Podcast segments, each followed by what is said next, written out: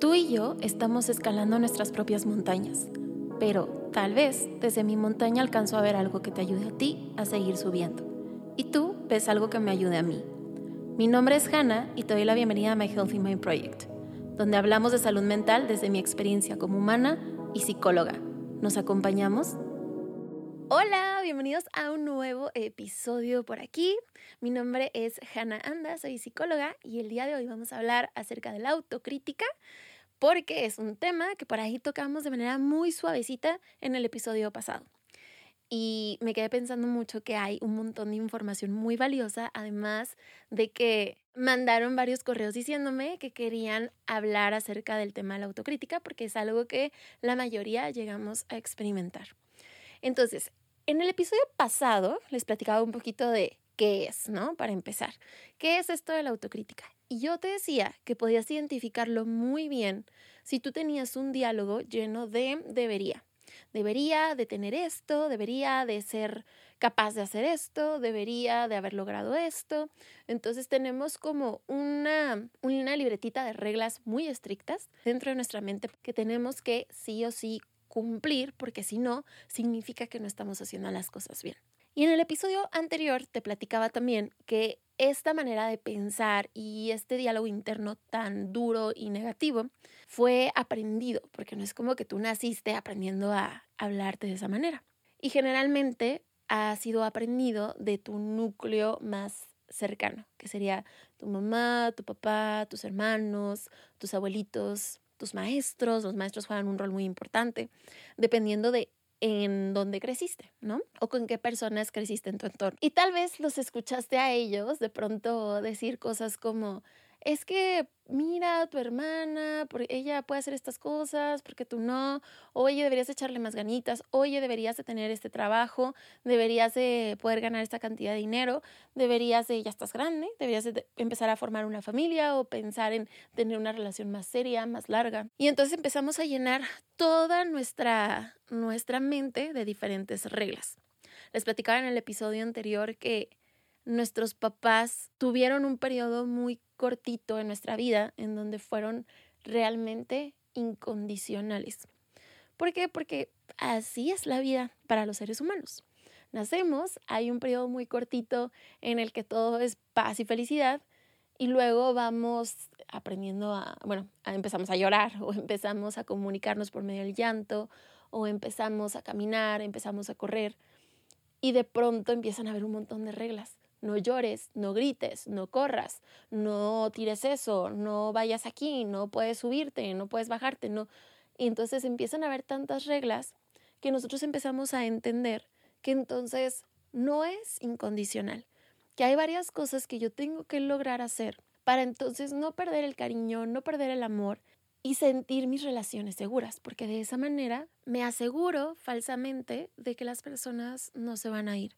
Generalmente eso también sucede cuando las relaciones, el sistema lo sentimos muy frágil y parece que se refuerza cuando tengo cierto tipo de conductas que agradan a los demás.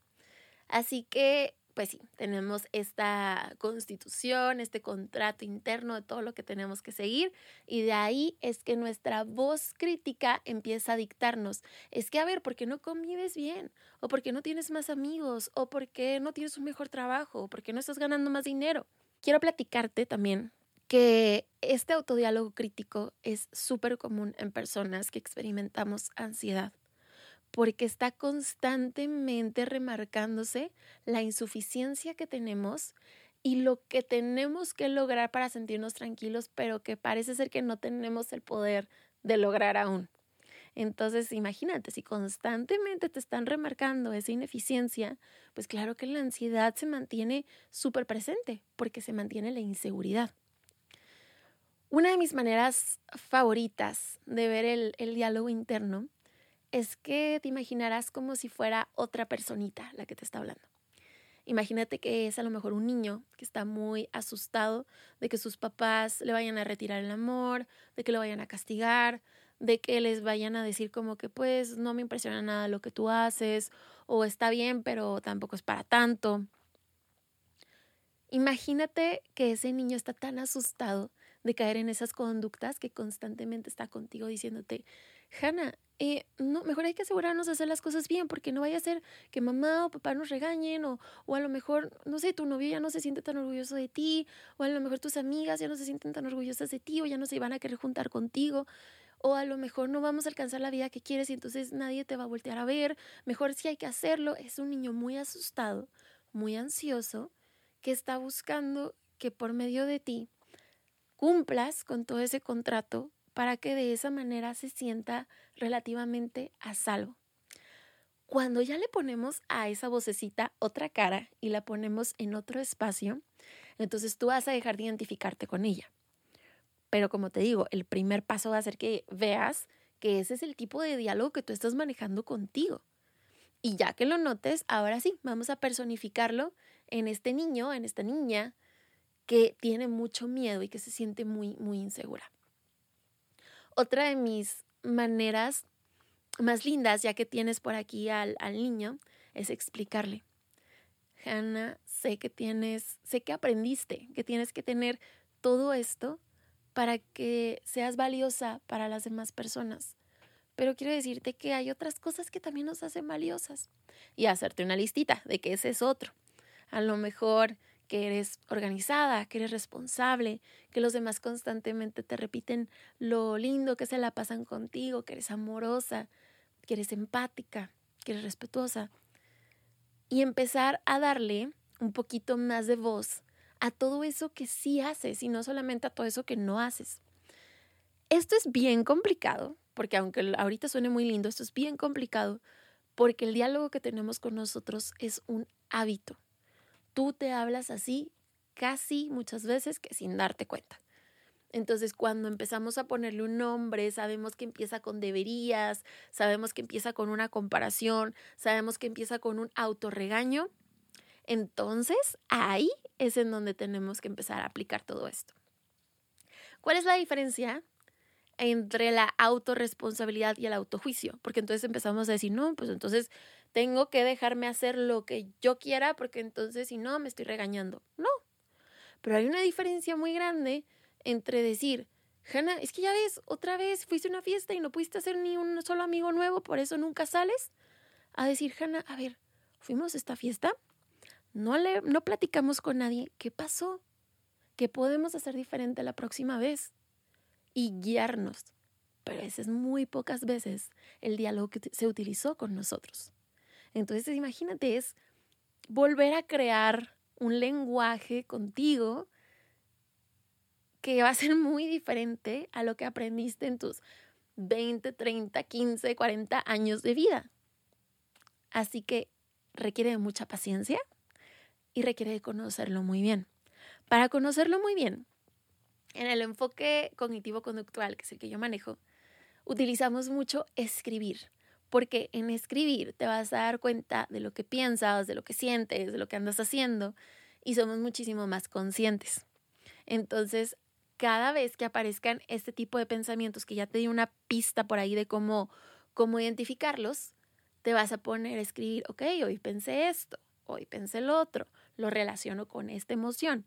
Y tú puedes ir haciendo tu propio análisis de, a ver, cuando yo pienso esto, me siento así y generalmente lo pienso cuando suceden estas cosas, ¿no? Voy a poner un ejemplo para que no nomás queden como los espacios en blanco. El día de hoy pensé que no me iba a salir bien el grabar este episodio. Eso me hizo sentir muy ansiosa y al mismo tiempo sé que siento que las cosas no me van a salir cuando son cosas que no he intentado antes. Por ejemplo, aunque estos temas me los sé para hablarlos en terapia, la realidad es que hablarlos de una manera más general y abierta pues es muy diferente. Entonces sé que al intentar algo nuevo, generalmente voy a tener ese tipo de pensamientos de no voy a saber hacerlo, no me va a salir bien, ni para qué lo subo. Entonces, así es como vamos identificando el circulito de emociones y de pensamientos que se ligan con esta autocrítica conocerla mejor y cada vez prevenir un poquito más que se presente. también, mientras estaba haciendo esta investigación, un poquito acerca de lo que te quería platicar, encontré unos libros que a mí me encantaban y de esas que las olvidas, que son de una autora que se llama Christine Neff. Ella habla muchísimo, muchísimo, muchísimo, muchísimo acerca de la autocompasión y lo habla de una manera muy linda. Incluso si ahorita no tienes acceso al libro, tiene un podcast, un podcast, un TED Talk. Entonces ahí tiene, me parece que dos TED Talks en donde habla acerca de, de esta parte de ser autocompasivo, de la diferencia entre ser autocompasivo y, eh, y ser, perdón, irresponsable, que es lo que te platicaba ahorita, y de cómo guiarte en aprender a actuar de una manera distinta contigo. Aunque claro que mi mejor recomendación siempre va a ser que inicies un, proceso psicológico, ya sea conmigo, con mi equipo, con la persona con la que tú te sientas a gusto. E incluso si algo de lo que estamos platicando por aquí resonó contigo, es válido que lo lleves a terapia y decir, híjole, escuché esto en un podcast y creo que es súper importante que lo trabajemos. Así que, bueno, pues si este episodio te gustó, te identificaste, dices esto es algo que yo traigo y que sí me gustaría trabajar un poquito más, nos puedes escribir a podcast.myhealthymindproject.com. También ponernos por ahí tus comentarios. Me parece que ya aquí en Spotify también se pueden poner comentarios acerca de los, de los episodios. Entonces cuéntame cómo te sientes, cuál ha sido tu experiencia y así generamos pues mayor comunidad. Te mando un abrazo muy fuerte, gracias por acompañarme en un episodio más y nos vemos en el próximo. Bye. Gracias por escuchar este episodio. Si te gusta el contenido, síguenos en Instagram en arroba myhealthymindproject. También puedes escribirnos en podcast arroba myhealthymindproject.com. Mi nombre es Hannah Anda, soy psicóloga y terapeuta cognitivo-conductual. Te veo el martes en este espacio.